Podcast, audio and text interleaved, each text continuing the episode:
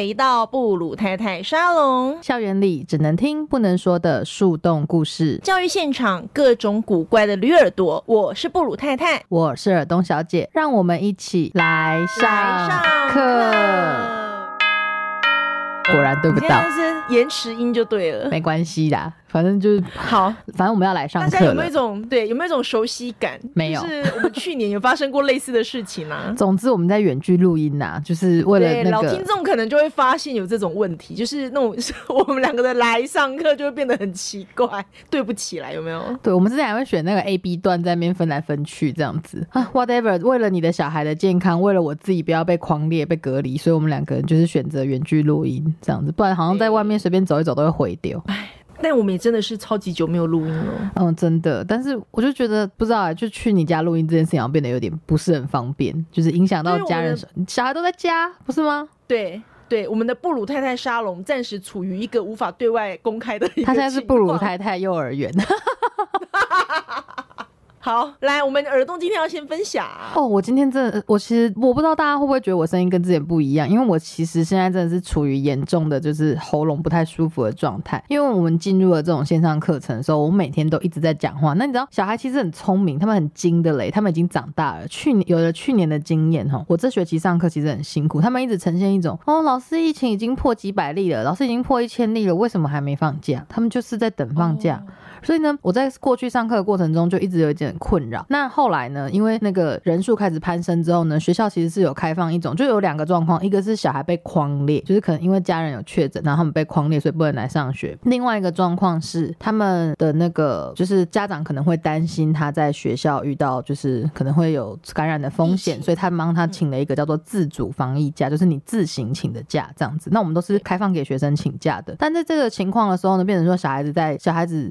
是少数个位数的人待在家里，然后呢，我们大部分的人还是在学校做教学。那这件事情呢，是教育部呢就非常的精彩的。其实去年就有推动，但是大家都没有尝试体会到这件事情。但今年我们就体验到了这个词非常的神奇，叫做混成教学。嗯，混成教学，我还是不知道它的全名是什么，就听起来像缩写，但我也不知道它怎么混怎么成的，你知道吗？意思就是说我在课堂上上课，在为现场的同学上课，那我同时要开启。那种连线，就是让那个待在家里居家隔离的同学可以感同身受、身历其境这堂课程，这样这是其中一个。那再来后面几天，就是大家就知道了。现在如果我在听的家长或是同事们，你们应该跟我一样关在家里，然后呢每天都盯着那个电脑荧幕自言自语。我们现在就变成完全线上课程这样子。这两件事情把我快搞疯了，两件事情让我人生体验到那个三 D、四 D、五 D、六 D 世界，好好笑，哦，真的啦，多 D 就好几 D，反正不管是几滴，就是我真的是觉得我人生处于一个很诡异的状态。我先来讲一下混成教学好了，我真的是非常想要抱怨这件事情。对，就是其实这一集是耳东的抱怨特辑。呃，我因为为了要上那个线上课程，那我要做这个混成教学，那我现场的同学，我其实是维持原本上课的模式的，但是因为我要把电脑连线到这个所谓的 Google Meet 那种线上的那种会议室，线上的同学就要登进来上课。那其实他常常会看不到我，那我就常常要把镜头可能拍着我这样子去去讲话。可是有时候你每一个班级，我就很很困扰，因为学校的那种设备虽好像虽然会统一采购，可是其实你真的有在教育现场，就发现每一个班级的电脑的状态都不一样，然后每一个老师使用的习惯也不一样。然后呢，所以我变成说我我每一每到一个班，其实都要改变一次我的模式。所以有的班还好，我进去老师把设备都架好了，我只要人走进去上课就可以了。然后呢，他们老师就帮我把把摄影机拍着我，然后麦克风接好，我只要拿进去拿他们老师提供给我的麦克风，我就可以像平常一样上课。然后学生讲话就会从嘿你说这。这种模式是一般家长期待，就是我孩子在家防疫的期间，我能够得到的学习模式，这是一般家长认为应该要有的学习状态。对，所以我讲的现在是最好的版本，就是我走进去，全部的东西都架设好，然后老师看，嗯，学生看到我走动，然后老师把麦克风设定好，而且读学生的声音是可以从班上教室的扩大机那个扩音器这样传出来，所以发出当他有问题要问我的时候，全班也都听得到，这是最完美的状态。可是当然不是每一班都这么完美啊，有的班可能他就是没有做这种连线。线，或是老师不习惯这样上课，所以我还自备了一台 iPad，像那个笔电一样。然后呢，我用 iPad 的时候呢，我我知道 iPad 的那个音量会发出来的声音，就是只有我自己听得到嘛，或者说你用扩音器的话，它其实音量会偏小，可能学生叫我没办法听清楚。所以呢，我要一边上课，一直耳朵上面戴着蓝牙耳机，这样听学生。那蓝牙耳机可以同时收音，所以呃，线上的同学可以很清楚听到我的声音。但是问题就在这，我上课上一上，如果线上的同学想要问我问题，或者想要跟我讲话的时候，他们可可能因为他们按按举手什么，我没办法马上顾到那个就是电脑荧幕，他们就会忍不住麦克风点开，直接说：“老师，我跟你说。”然后这时候我可能就像对着你，就像对着不如你这样讲话讲一讲，说：“呃呃，好，那个这样的哦。”所以那个其实不是这样子啦，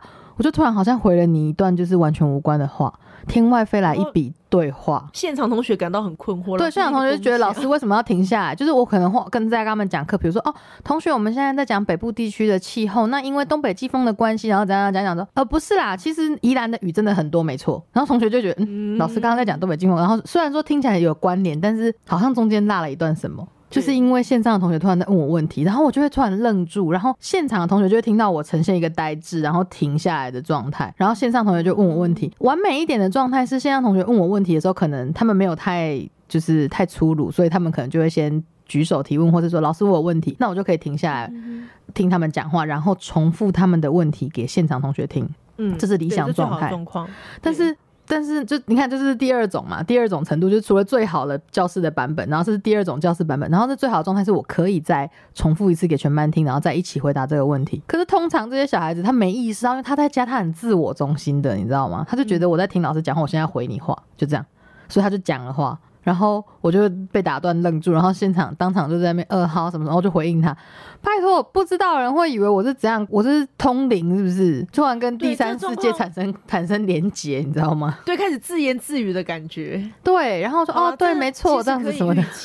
对对对对对，因为小朋友他其实他可能就只是听到老师在讲这个，然后他认为他的感受，因为他自己在荧幕前，他会觉得说老师在对我说话。那我现在想到什么，立刻回应老师，他会觉得像我跟你现在在聊天的状态那种感觉。对他觉得那是我跟他之间的一对一。对他没有意识到说其他同学都在现场，好吗？只有你是少数，他没有感觉到的。可是他学生看着，我就想到这老师通灵哦，就 突然就是整个人陷入了一个那个，就是完全就是恍神，然后再跟另外一个世界对话。那我跟你讲真的，这是因为我们学校本身很重视孩子的所谓的嗯学习，应该是说孩子他们在学习上，他们都有他们的权利吧，学习权的部分。哼，学校是重视的。对，所以加上，就其实跟着各校有关的，因为我们很快就跟上混成教学这件事，而且是我知道我们学校不断密集在开会，然后呃，老师或者不管导师或者科任都有一直收到这些呃教学上的要求，就是你要怎么样让远距的孩子在家没有中断学习的步调这件事。但是并不是每个学校都这样，因为就有别的学校的老师他很生气的上去抱怨，然后在那种公开的不管是脸书或者是什么赖的那种 post 的地方。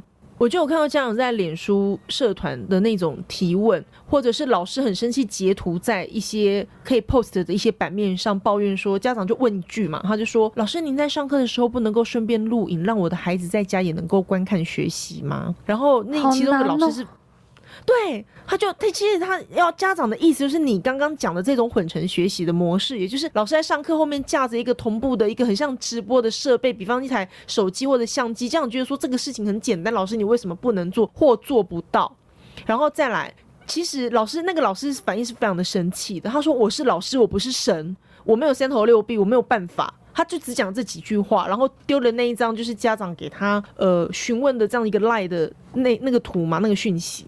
好，大家看到反应都不一样，因为这个老师他身边当然有一些不是在教育界的朋友，那教育界的朋友你就会发现那口径都很一致，大家就是说啊，这家长就是这样子啊，要求都都蛮很多，都蛮以为老师是神，老师什么都要做到，我们老师现在就服务业啦，然后什么什么，就是很多这种抱怨的声音。但是你就会看到有一些小心翼翼的非教育界的一些朋友或者家长就会问说。呃，老师这样不行吗？就是这样，就是很困难吗？而且他们想法很简单，他就觉得说，你一样是进教室上课，你只是把它开到就是有镜头，而且你现在大家自拍棒什么那么方便，你只是把它架在教室的某个地方，我又不影响你上课，你就上课多做了一个开手机的动作，为什么你觉得很难？我觉得光是一个基本充电呢，网络的稳定度呢，然后要架在哪里？就这这三个问题就好，我们不要去讨论更多技术层面跟上课互动层面。我觉得你知道，光是学校在那个运动会直播或什么的，我们有一次征招了五台行动电源呢、因为要拍一整天的活动，所以我就在想说，现在好难。只有你这一堂课哎，对你来说你是一堂课哎，对老师来说他可能从早上这样整个下来七节课，你真的以为老师的手机很很猛，那个电力是可以是那个无敌金刚吗？还是他们其实想要监视器画面，哎、我觉得其实家长就监视器画面，他也他就看到老师要在上课，以及他的小孩有在上课这件事，就是这么简单。然后，但是他没有想到，老师要克服所谓我们现在讲设备的问题是一个，对不对？好，再来，除了设备之外呢，老师的反应第一个反应是什么？不是设备哦，我没有办法，因为我这样无法兼顾。也就是说，我现在在跟你的孩子在线上回应的时候，你要我拿我班上的这一群学生实体在我面前学生怎么办？或者我现在实体学生在那边，就是我在处理了。你现在同学或者老师也怕被这样误解，因为老师可能在处理同学的纷争，或者同学有一些课堂上的一些状况，这样会可能刚好只路过，你就只看到某个某门某个片段。然后有没有可能你把它截下来，然后放到网上说现在老师上课都这样，老师有一种被监控的感觉？我觉得那也是一个问题。就这样没有去意识到这些层面。然后我们学校是因为我们呃，我觉得大家有一个共识跟默契，好，大家都同意也愿意这么做。可是其实很多学校行政是并不支援的，也就是老师你要自己去克服我们讲这些设备什么的问题。好，那假设好，我是老师，我今天拿自己的呃手机在后面当摄影设备。然后再帮你做线上教学。假设有个小朋友他真的是不小心绊倒了、踢到了、跌倒了，我的设备坏掉了、损耗了，请问我找谁要啊？哦，这这是是家长。会担，对，这都是老师会担心的问题，而家长不会去想到的。这样觉得这很简单嘛，你就把它，就像我们现在啊视讯对话，我就把它镜头开一下，按录影的那个对话的方式就可以了。老师我要求的不多，但这样他其实没有意识到，老师背后可能要处理这些东西。真的，我觉得一间教室的那种状况题真的是蛮多的。对呀、啊，我们怎么可以检讨家长？你等下被告哦。那白眼包翻去哪里？好了，就是我觉得应该是说立场不一样，我不再检讨家长了。我的意思是说，家长其实并没家长，我就跟你说那老老师这样子剖文之后呢，家长他们的态度是很小心翼翼的。老师为什么这样不行呢？嗯、我老师不说，我们真的不晓得老师的难处是什么。这样其实都很客气，但是老师很爆炸，因为老师他其实当他一接到这讯息的时候，他脑袋里应该啪啪啪啪啪，就是我刚刚讲这些问题全部冒出来。这真的是一个很大的鸿沟哎，就是家长跟老师的那个理解之间的距鸿沟离。。对，因为在教育现场的是我们，然后也就是说，好像其实现在很多疫情的决策好了，有些时候我也是觉得很困惑，我就说这些官员在干嘛？就是他怎么会发布这么一个离奇的一个，不管是命令或者是一个离奇的一个讯息？那也许是因为我们就不是决策者，所以我没有办法去理解他怎么会大家讨论后呈现的是这样的东西，你公告给全国民众。就类似这样的意思吧。就我觉得有时候老师跟家长之间呢，因为我们的立场不同，然后工作性质不同，我们的思考的点真的是不一样，所以正好这个问题就来了。你看家长会觉得说啊。老师，你的工作不就是教学吗？那你这样子，我的小孩的学习权益呀、然后老师，你是不是很懒惰？你是不是怎样？你为什么不做这件事？这个又不难，可是他们没有办法想象说，当老师听到这个讯息，说，呃，老师您可不可以上课之后怎么样来做这种要求的时候，老师的心里砰是炸了这一串各种的我刚刚所说的这些问题跟这种待解决的一个状态。再来哦，网络呢，网络你要知道，其实不是每个老师的手机网络都有吃到饱。那以像我们学校来讲好了，其实学校网络并没有开给老师们去使用，它是开给学校的电脑设备。也就是说，老师你要去克服这个呃所谓传输的一个困难或者连线的问题。我今天在家，我家里有 WiFi，我可能还好好上课。我今天人在学校，然后你要我耗着我手机又耗电，然后在那边传输，然后用那个。视讯这样跟你上课，对我来说，天哪！我觉得我光用想，我就觉得这些事情叭叭叭叭叭叭，每一件都很困扰。哦，我是那老师就蛮累的。对，可是家长他不懂，他觉得说，我也没有，我我就是这样问一下，怎么了吗？家长其实他们也很无辜，他觉得说，哎、我不晓得到底困难点在哪里，老师你得告诉我、有啊，如果黑板 看不清楚，或者是电子书看不清楚，我要怎么办？那我的 iPad 或是我的电脑里面如果没有电子书，当然是可以克服。但是我意思说，那我假设好，我不是我不是像有的老师很厉害，他会把班上的电脑，就是我上课那台电脑，然后直接就连线上去，所以我就可以用那种 Google Meet 的画面同步，让学生看到我画重点跟我操作的页面。可是有些不是，有些人是另外开一台新电脑，那就没有同步啦。我可能现在在帮现场学生画重点，但是我线上的学生的看到的电子书是没有重点的、啊，那我要画两次、对，而且我刚刚是不是还提到一件事情，就是当我整个镜头放在那边，它毕竟会有一些死角，你放太远了，学生看不清黑板。那你只对着黑板，有时候老师走下去说我现在在指导其他同学作业，家长会不会觉得说，诶，我刚好路过看到你们老师呢，他怎么没有在教室里？然后开始跟你计时，然后到时候画面放上去，然后大家来公审，老师为什么这时间该上课不在教室里呀、老师去哪里了？你因为我走下讲台去帮其他同学看作业了啊，老师也会有这种疑虑跟就是。我觉得是害怕。如果今天学校很挺你，然后学校今天可以就是来帮你，就是说我们老师其实很认真在现场在授课，当时是因为什么什么的，学校愿意这么做，那没事。但我告诉你，上一集我们才讲过各种。呃，教师行政跟吗行政对，不是每个行政都愿意这样去 support 你，甚至行政 support 你，他也会跟着被骂说，你看你们学校就是全部的老师，所有的行政都是这个样子啦，你们在教育的这些人全部都混吃等死啊，你们就是都怎么样怎么样，没有教育爱啦，我们这样下一代的教育都烂光光，就各种这种酸民的言论，我觉得老师会承受非常大的压力。你好激情你最近有被骂是不是？没有，我最近看到好多人被骂，哎、我跟你 说真的没，有啦。真的，我最近有听说一件事，就有家长来投诉，他觉得老师的上课状况问题。然后呢，他投诉的过程、就是他其实打电话的时候还蛮客气的。我听主管是说他还是蛮客气的在在讲这件事情。可是呢，那主管也说好没问题，他会去了解，所以他隔天早上就去把那个老师找来，然后了解一下上课状况，为什么可能跟学生会有一些小冲突什么之类的。这样，因为其实家长就是只看到冲突的那个 moment，他可能没看到整体嘛，对不对？所以呢，他就是去了解。殊不知他了解完之后呢，那那个主管，你也知道我们疫情期间疯狂的在开会，比如说开要不要停课，然后开那种各式各样的那种主管会议或什么，然后再加上我们学校有接一些活动。然后导致就是我们的那个主我的主管就是一直在开会，一直在开会，一直非常忙。结果呢，听说到了那个星期五的下午吧，然后就是主管出差，然后他没有办法回来，他是真的在在忙，因为我们都知道他去做场地布置，好像布置那种、就是那种会会考考还是什么市场会，对对对对对对对，所以他非常忙碌。那这时候呢，家长电话又来，然后他询问说有没有处理，结果同事就跟他说，嗯，那个就是已经处理了，但是可能因为那个主任在开会的关系，没有办法今天立刻回复你。他也担心说，我没有办法承诺你说他今天是不是可以马上回家长这通电话，或许可能要到星期一才行。那家长听说他的反应就是，哦，所以你们没有要处理嘛？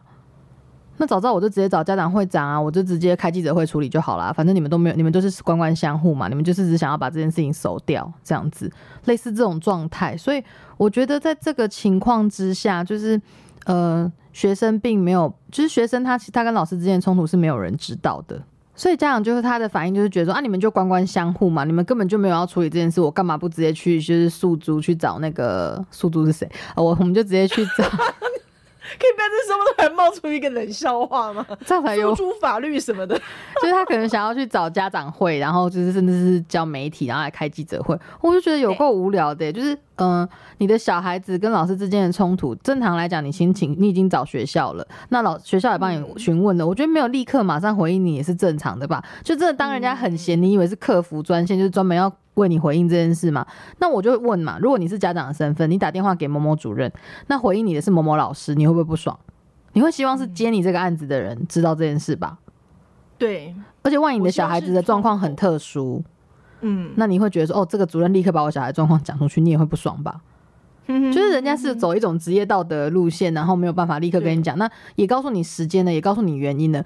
对对啦，就是我觉得说，就是我没有办法立即回应你这件事情是，是真的是好像对对你来讲有点不好意思，但是被他那种情绪这么激昂的这样子反应下，我们觉得天哪，我们真的是活该欠你的、嗯，其实这个真的是亲师沟通很大的一个困难点，就是因为家长没有办法意识到老师在职业需求上，比方说我为了保护这小孩，其实我并不能够把你们个案的状况，以及我要保护我的同事，就是家长今天投诉来我这边，我就是直接当一个个案处理，我不能够再去跟其他的同事来讨论。可是家长可能他感受这一块，他只会觉得说，你们现在是要关关相互吗？为什么我的孩子状况这么严重，你们其他老师都不知道？我觉得这样可能是这样在想。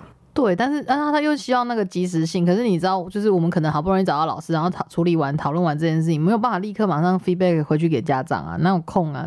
真的以为是二十四小时线上客服专线哦、对，而且我们想要讲到另外一个例子，哎，就是我之前有在那种社群里面呐，然后看到就是有个家长抱怨说，呃，好像也是家长哦传那种讯息赖的讯息给老师，大概就讲说，哦，那个我们家小朋友昨天忘记把餐盒带回家了，那今天麻烦老师，我今天午餐请老师指导他在水槽把碗洗干净后再去用餐。然后老师就很生气，他就觉得说，为什么会叫我教小孩洗碗？那这不是妈妈你在家里应该教的吗？然后就有其他家长在下面回应说，老师为什么不能教小孩洗碗？教小孩洗碗难道不是一种生活教育吗？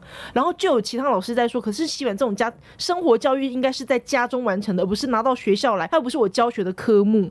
就是家长跟老师在这中间会有一些不同的立场跟观点。然后再来，我觉得很重要一件事情是我们顺便在节目里宣导一下好了。因为很多家长都问说，为什么学校不能洗碗？学校不能洗碗，水槽会坏掉啊！对，我跟你讲，我自己其实也对这件事情产生过困惑，因为我觉得为什么小孩都要把碗带回家洗？他在学校学，他在家里也会洗碗。那今天一样吃完饭，我自己把碗洗干净，有什么难度吗？为什么这件事一定要带回家做？回到家碗都臭掉了呢？那万一他的厨余没有倒干净，然后全部都掉进去，而且我记得那个油，我觉得我们学校很奇怪，那个我觉得是管线老旧，或是那个管线的那种设置不够好，就是那个线没有拉得很好。谁知道当初盖学校的时候发生什么事？他那个 他那个那个油啊，我不要说那个厨余倒进去，我们光讲汤汤水水那种有一些那种粘稠性的东西倒进去。我有一次看学生在那个洗手台洗洗那个，就是刷那个洗手台。泡泡不是会一直流吗？流一流之后呢，我们就看着洗手台刷干净了，然后呢，旁边地板上、走廊上的那个有一个排水孔，突然砰冒出了一大滩的泡泡。然后我就跟学生说：“那是你刚刚洗下去的泡泡吗？”连通管原理，它就从旁边那个走廊上面喷出来。我想说：“哇塞，这发生什么事？”就像比较早期的一些厨房啊，台湾的一些建筑的厨房的那个地板是会有那种排水孔的。然后你如果排水孔有堵塞干嘛的，不是会有泡泡从那种排水孔冒出来吗？对，我们学校的排水孔就每天都在吐泡泡啊，超恶心的，螃蟹有没有泡泡一直冒出来？哎，那是因为我们每天都在清那些呢，尤其是一楼、一二楼地板超多。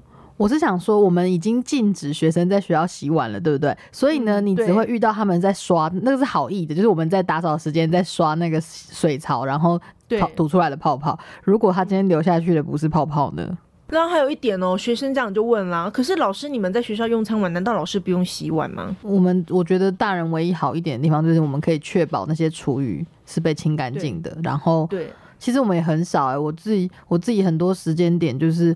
我会把碗用那个卫生纸擦一擦，带回家再洗。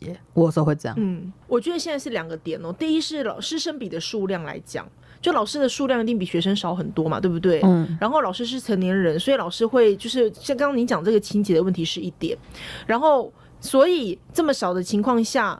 其实水量是一个问题，因为我们其实每个月都要缴很大量的水费，学校用水量是大的，因为人毕竟那么多，然后我们有打扫时间嘛。好，再来，而且还要喝水，你不知道饮水机每次水都是烫的，因为学生他们其实在学校跑跑跳跳，喝水需求非常的高，然后饮水机那个水都是每次都被按到光光的那一种。好，再来哦，水量是一点，老师们不会边洗碗边玩水好吗？小朋友就是会玩水，这个我倒是没想到。洗到后面就泼来泼去了，然后尤其是那种低年级的、中低年级的，然后老师还要制止。拍谁？我光制止你在那边排队洗碗，洗完碗午休时间已经过一半去了，然后小朋友还没有办法好好的午休，因为有人在那边被老师骂，或者有人在那边那个什么泼水，然后湿哒哒，老师还怕你感冒回去，怎么跟家长交代？对老师来说是大量的额外工作，所以我们禁止孩子在学校洗碗。一方面其实也是为了保护他们，不要让他们自己玩的湿哒哒，然后洗碗洗到说什么衣服裤子湿，然后睡觉的时候肚子好冷哦，因为刚刚洗碗的时候肚子那边弄到水。哎，是哎，光是他们刷牙就会这样玩水。餐后洁牙，然后在那边排队，已经花很多时间了。然后老师就要赶快五分钟、十分钟要弄给全班睡午觉。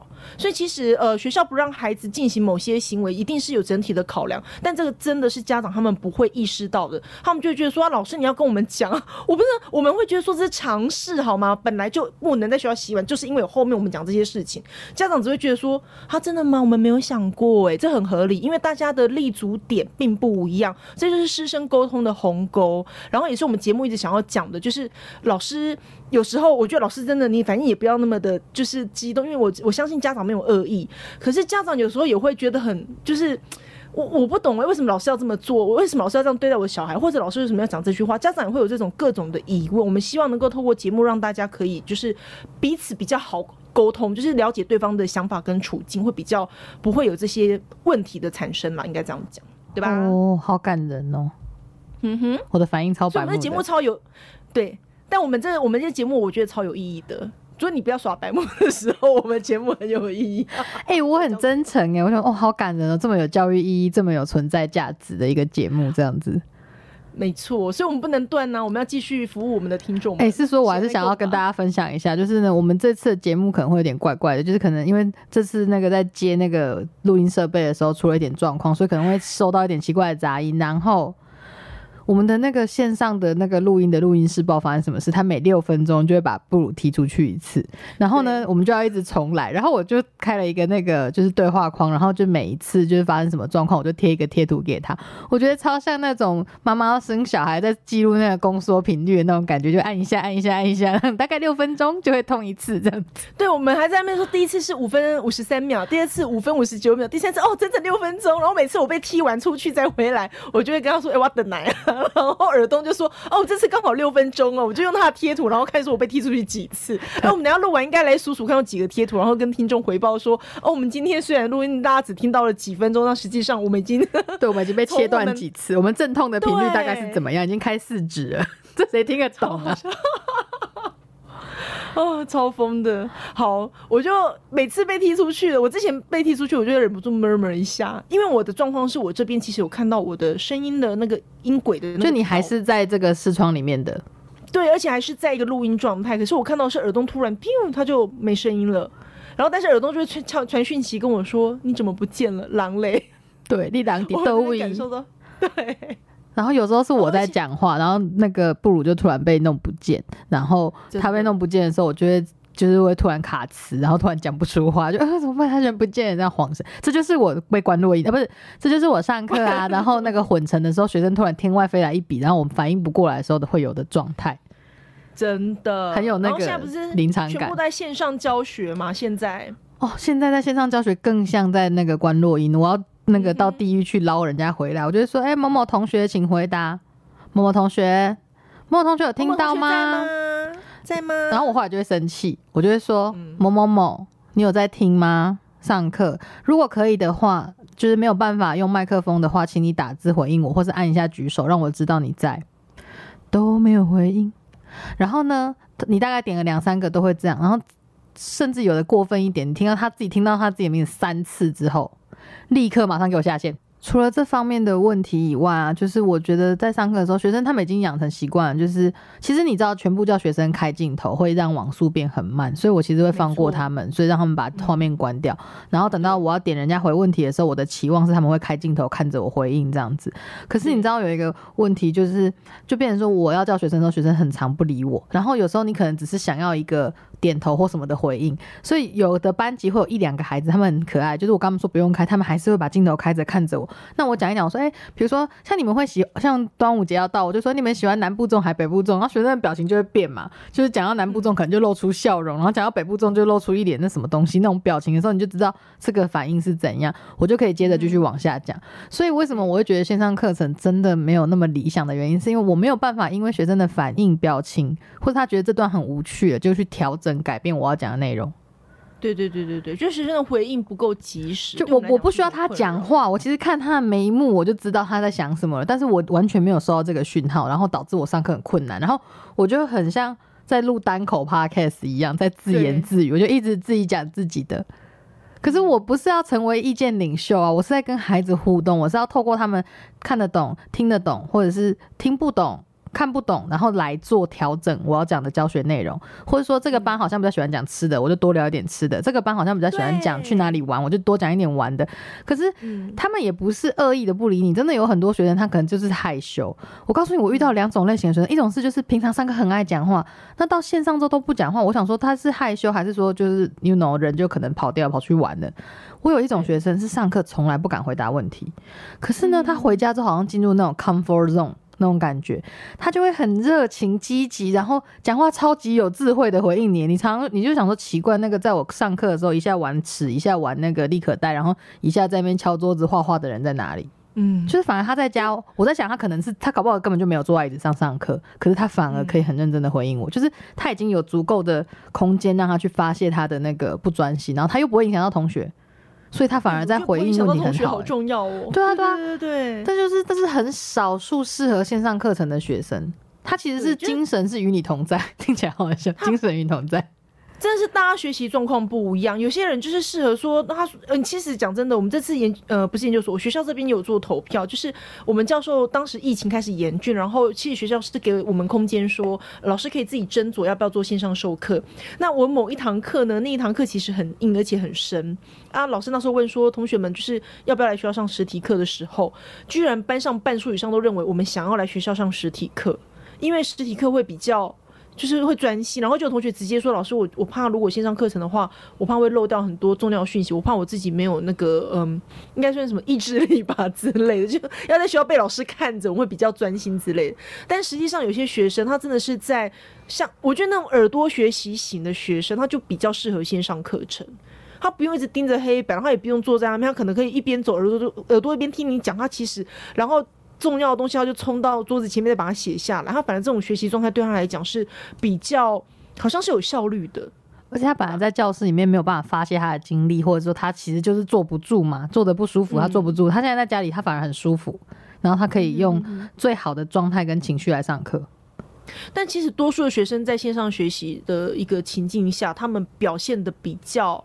差就是，欢姐我上课我上课，老师看没丢啊。欢姐我怎么得了上课，老师嘛看没丢啊。啊，我点名点完了，我露个脸，我会钻回被窝继续，不小心就睡着了，老师也不知道啊。多数是这样，他不是跟大人一样，大人也都没认真在开会啊。是不是很正常啊？大人开会都会走神了，然后我们要求孩子四十分钟到非常的专心，三十分钟到非常的专心的在这个线上学习，其实也是有点为难小孩了。对啊，其实我自己就算在实体课程上面，对不对？学生微微不专心，我也不会怎样。我只有在比如说，我是会敲黑板两下，说来注意这边，我在做这个动作，我才需要你全神贯注的看着我，因为。我自己都不是那种专心上课型的人，我凭什么要求小孩子一定要完完全全就是就我连正在讲课，有时候我自己都会突然恍神一下，因为太可能我连续上三四堂课太累了，然后我可能到了下午的第五六节课快放学前，我就很容易讲课讲到恍神。那难道就是我就是一个不认真的老师吗？我顶多就是一个体力不好的老师吧？对不对？对，所以我觉得这种状况下是要互相体谅的。只是说，哎，我真的是觉得有这种适合上线上课程的小孩子是蛮令人就是开心的，这样也是不错。就是有人从中得到好处，我也是蛮感动的啦。听起来好感人。我自己就是适合线上学习的那一种，因为你就是喜欢一心多用的臭三八。哎，你这样子还吵架哦？对我有什么意见？你好好说话哦。没有，没有什么意见，我只是想讲，是要猜我，只是想讲你而已。哎，我刚刚讲哦，对我刚我还有一个例子想要分享，就是刚刚讲了混成教学，然后又讲了那个线上教学，对不对？还有一个就是我这一次就是因为这个疫情遇到最魔幻的一件事情。总这是在这一次上课，除了刚刚的混成教学，然后线上教学以外，有一个我个人觉得魔幻到很不可思议，不知道有没有照片可以分享给大家，我看能不能把学生马赛克掉好了。就是老师也会被隔离，对。那我问你，老师被隔离，但学生没有被隔离，学生在学校怎么办？就比如说我们一整天的上课，可能科任课，科任老师被隔离。那我的我的学生不用因此而回回家，他还是在学校上课嘛，因为他们又没有跟老师有接触，所以我告诉你，我们发展出了一个很新的模式，就是学生坐在教室看着投影机，老师线上教学。哦，很多人都觉得这样很 easy 啊，听说什么？听说好像蛮多高中都已经这样进行，可是你知道小学很不适合做这件事吗？所以呢，小学的话，我们还要再花钱聘一个代课老师。或是请别别班老师来这里协助，来协助什么？一样，第一个加设备。然后像我，像我就是一个很尽责的，因为我那时候去带了一个二年级的带那种代课，我还把那个镜头转向他们班同学，所以老师可以透过镜头看到学生在做什么。然后他们就因为英文老师在低年级的状态下，不是会教一些唱歌、跳舞，然后什么之类让他们上课嘛？那老师也是希望他们这样做。可是你知道吗？学生就知道老师不在教室啊，他就会跟你这样子跳舞，就是手就跟你举一半，或者是转圈圈就跟你转半圈，或者爱转不转就坐在还还有的会坐在座位上。那我身为一个尽责的代课老师，我就会走下去把那些学生捞起来。然后就说起来认真，然后什么，或是学生在那边偷玩啊、画画干嘛，没认真跟上进度写作业干什么？因为二年级人太小了，他们就是小朋友，他们根本没有办法就是跟上指令，他他们也不知道什么时候该做什么事，而且他们一定一下课就忘记上课的任务在干嘛。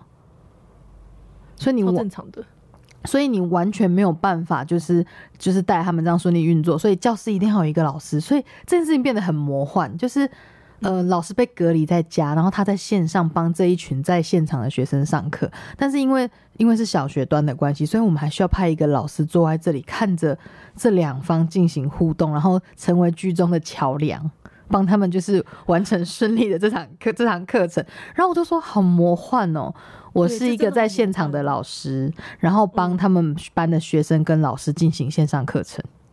但是他们的老师又人不在教室里，对，这感觉真的好吊诡。就老师是荧幕上的人，就是好像那种电子 AI 的感觉，你懂吗？就是一个 AI 在对对全部的活人对话那种感觉，然后还要派一个真人的管理员进来管控一下秩序，维护一下里面的安治安的安全。而且因为小孩真的很危险，你怎么知道他会不会突然偷离开桌，会不会跑去哪里？其实大家很难想象，你知道，就是这真的是那种亲师之间会有一个误会，就是他一定会觉得说，一开始我自己也有一点点，我就觉得说啊，学生自己在教室开荧幕这样上课很很难吗？后来。然后不对，那个如果跑出去干嘛，或是偷懒做什么，就是你完全没办法掌控这班的状况，所以一定要还是要有一个大人在这里控制这群小孩。而且我们学校里又不能装监视器。所以，如果孩子真的发生什么意外，在一个没有知目击者、没有一个老师、成年人在里面的情况下，真的出了什么事情？请问家长来问了，我们要怎么给人家交代？你那个比较事后啦，我希望事前就会预防，就就给我做好这样子。我是控制狂，对对对，所以就是一定要派一个真人版的老师在教室里面，真的，就这件事情才会成立啊。哎，所以这高中真的比较没关系啦。国高中，我同学在国中教书的，他也说他们班就是他也是被隔离了，他们班就只有看着他荧幕上的他，然后边上课边写笔记，他也。觉得这件事情很疯，他有拍给我们看，当时我们觉得很好笑。然后后来没想到你也经历了，而且因为是国小端，国小还需要第三人版的老师。对对对，你是活人版的老师在教室里盯他们，我觉得这件事好好笑。哎，这真的是整个疫情里面我觉得最魔幻的部分呢。我坐在那里的时候，真的觉得不可思议的荒谬。我的同事在线上，然后我学生在下面，然后我是他们居中的桥梁。然后学生不认真，我要顶。然后老师的讯息，老师比如说他的音乐有问题，然后音讯有问题，画面有问题，我通通都要帮忙解决。我觉得。超神奇的，我就是关洛伊里面那个那个阿伯，当机。你说关洛伊，我跟你讲，更多时候很像在那个救魂，你知道吗？就上课上一上，好，那这一题我们请那个小明来回答。小明，小明呢？小小明，小明在吗？小明，哦，小明不在吼。好，那旷课，然后突然声音就老师我在。真的很烦哎，就是对呀。其实我觉得你还不如不要，我有时候心里面都会觉得，那不然你不要上线算了，就超烦的，硬要占一个位置。感觉是打传说打一打，等我一下哦，然后传说暂，然后怎么手机暂停之类的冲过去，老师我在，大概是这个感觉哦。那就不要打传说，不能打那种可以暂停的游戏嘛，对不对？总之，学生他们就是会去做一些奇怪的事情，就我们也不知道了，只能想象吧。我从哪里想象呢？其实我看我儿子，大家就知道他们在干嘛。你儿子都在做什么？打奇怪的那种团队线上游戏之类的，然后可能同学就是在游戏里面说：“哎，某某某，老师叫你。”然后说：“等一下，我回去点个名。”就类似这种的。然后老师就说：“我刚刚讲那个地方怎样怎样怎样。”然后他就说：“哦，老师，我没有听清楚，不然老师你可以再说一次吗？”对，我就很生气。老老师，你再说一次。我心想说：“我告诉你，我每次在点学生时，我都会重复那个问题，重复到就是他后来出现为止。”然后他就说：“老师，你刚刚说什么？”我就觉得你就是没来听我上课，你就是没来听我上课，就是没来听我上课。这样子，对他就是没在现场，然后要装无辜这样子啊，真的是好。还有一件事也很荒谬，大家都知道，就是我儿就是也在线上课程状态嘛。嗯，我先抱怨一下我儿子被隔离这件事情，他两个月内被隔离了三次，而且当时中 第一次呢收到学校通知，那时候还没有什么七什么三加四还没有哦。好，第一次被隔离，然后是不是就七天？后来还要再再去测那个什么，要去搓鼻子核酸什么 P P C 啊好，总之呢，我们呃第一次被隔离，然后隔离完之后，他就回学校了嘛。回学校才大概三天，我女儿就被学校通知说，我女儿班上有同学确诊，她得被隔离了。好，所以我女儿呢就也被隔离。我女儿才隔离完两天，我儿子又回来说：“妈，我又被隔离了。”我说：“什么？发发生什么事？What happened？” 然后他们班有人确诊，他又去戳了一次鼻子。好，重点，他这次回来隔离之后的隔天，我们国家宣布。三加四，然后我儿是旧版，就是别人已经三加四，他还在七，所以他就隔离好，隔离满，那就算了。后来呢，他好不容易顺利的去考了会考。考完回来啊，学校他们这次因为疫情的关系，然后家长不愿意让孩子在会考前去学校考这个所谓的毕业考，因为怕怕孩子万一在毕业考的过程群聚啊怎么的，所以他们学校后来就开会决定说，好吧，那这一届的孩子就是考完会考再回来考毕业考。好，这件事情呢本来没有什么问题嘛，哈，会考考完隔两天要回去学校考毕业考喽，老师还在传达说，哦，那个大家考试时间什么的，突然就叮叮，老师私讯我就。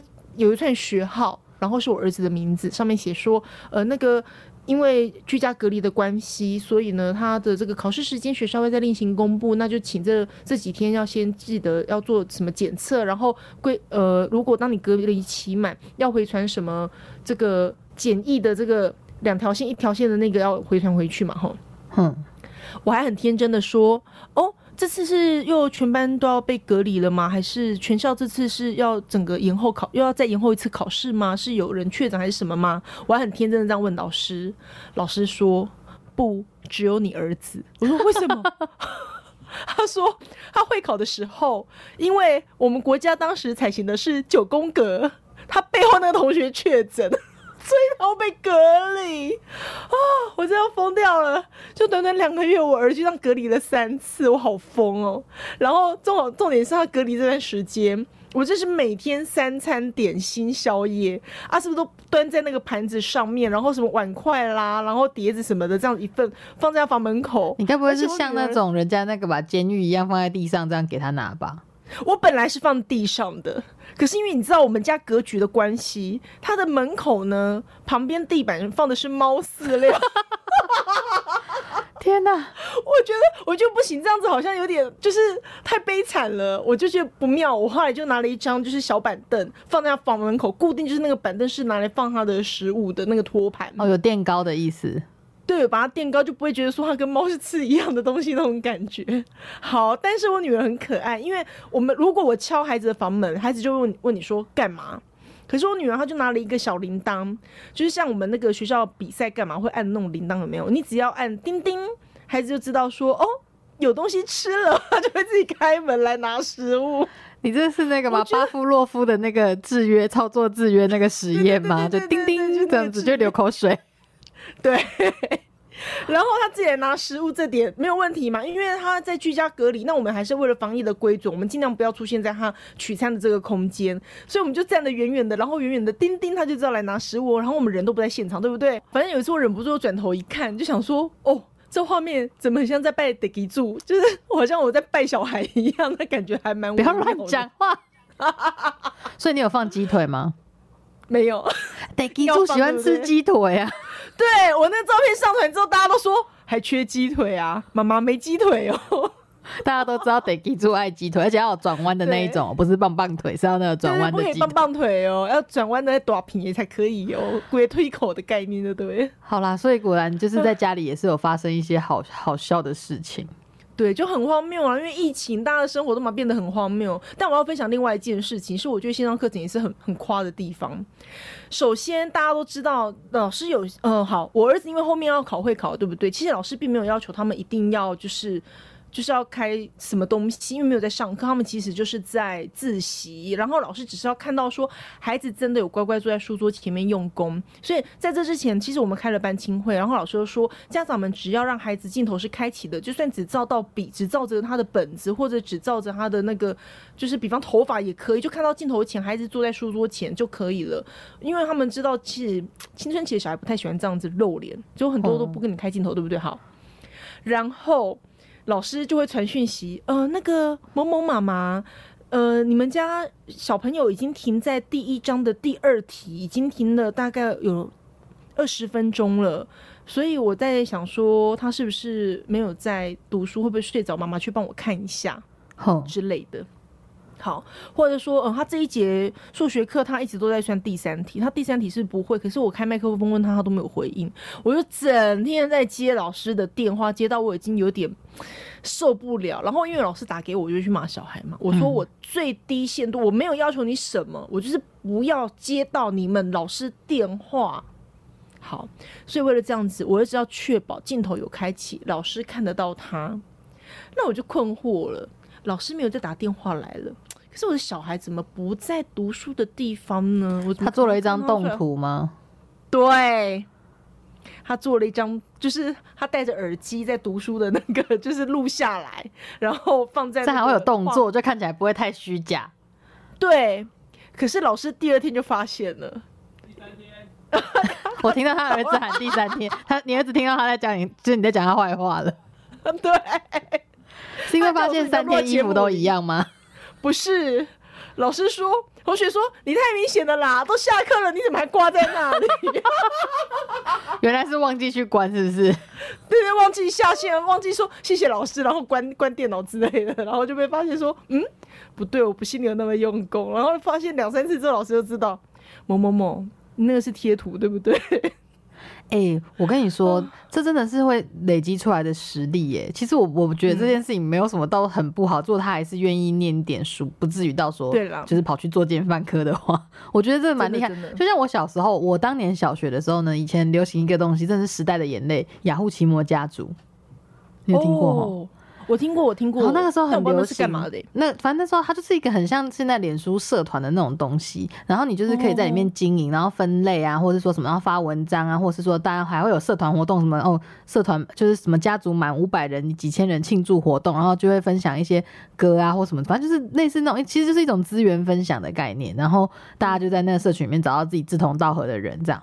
然后我那时候也是小学的时候很认真在经营这些事情，对我小时候也是那么无聊。然后我那么认真在经营这件事情之后，我还学会了就是剪影片，然后录音，然后剪音档，然后上网下载一些各式各样的资源，然后甚至我还可以就是做一点简单的翻译，把东西影片上字幕。我觉得好疯哦！小孩子在小时候喜欢、为为了喜欢的那些那个就是那种娱乐，真的是会有很多新技能哎、哎、这个真的叫自主学习，也就是你为了要完成这件事情，你要达成这任务，你要去学到很多你以前不晓得的知识或者是技能。我这就是我们现在一直在要求学生，希望能做到自主学习这件事。对，真的是莫名其妙的得到这个好处。虽然说小孩就是北吧，所以我就告诉你，我真的觉得哈，我们如果要孩子把数学学好，像我这样，我就是去玩一个那个每天都在算数学的电动游戏，我数学一个礼拜后考试都考一百分，听你在屁嘞，你还是常常算错好不好？也没有常常啊，频率降低很多了，好不好？干嘛这样？也是啦，跟以前比起来可能降低很多。你现在出去买菜应该不会算错那个数字。对，我告诉你，我儿子今天买了三个便当回来，他跟我说一个便当七十五块，然后我马上想了一下，我就说两百二十五，他说怎么是两百二十五，两百三十五了？嗯，一个七十五，三个两百二十五，没错啊。然后我儿子发现要数学算输我，他就很生气啊，哇真的可以骄傲一下，妈妈数学现在好厉害，你看看，没有到好厉害好吗？可以不要这样子，自己觉得有够偏跟以差前的我。比起来，我觉得我好厉害。好啦，是真的蛮有趣的。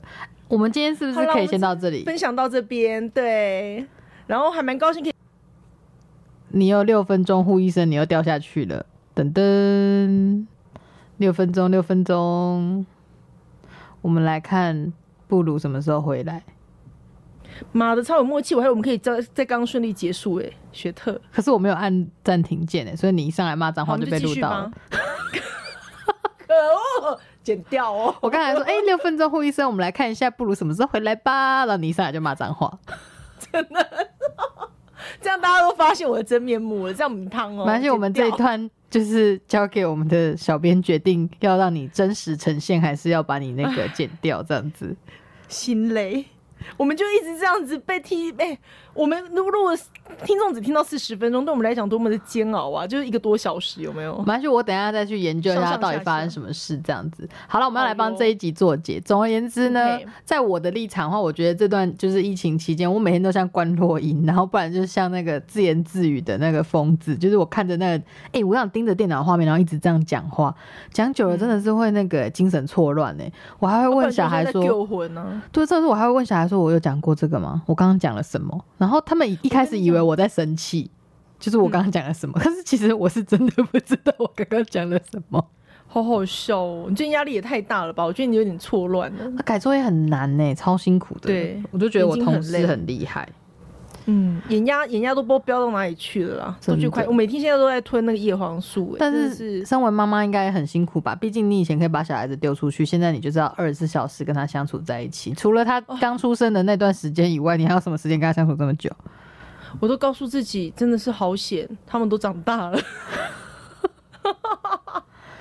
只是就是一直弄吃的、啊，小孩一直出来靠腰啊。妈妈有没有吃的？妈妈有没有东西吃？妈妈我饿了，妈妈我渴了，妈妈还有东西吃吗？等一下，你刚不是才吃过吗？然后小孩就会说：“不要再给我骂脏了，：“哎、霸掌很好，我等一下也来吃个霸掌好了。”对吧？我们要应景应景，那个快要到端午节，哎、不知道我们的小编什么时候会上，但是我们可以在这里祝大家端午节快乐！端午节快乐！好好笑。那，我们就。到这边喽，好，那我们就下课。下系，不同步是正常的。好啦，就到这里了有。同步哎、我觉得有默契，好吗？大家就是接受、忍受一下我们就是这么刻苦的录音，但是我觉得这最近的话题应该蛮有趣的，这样子就是教学现场真实的状态，这样。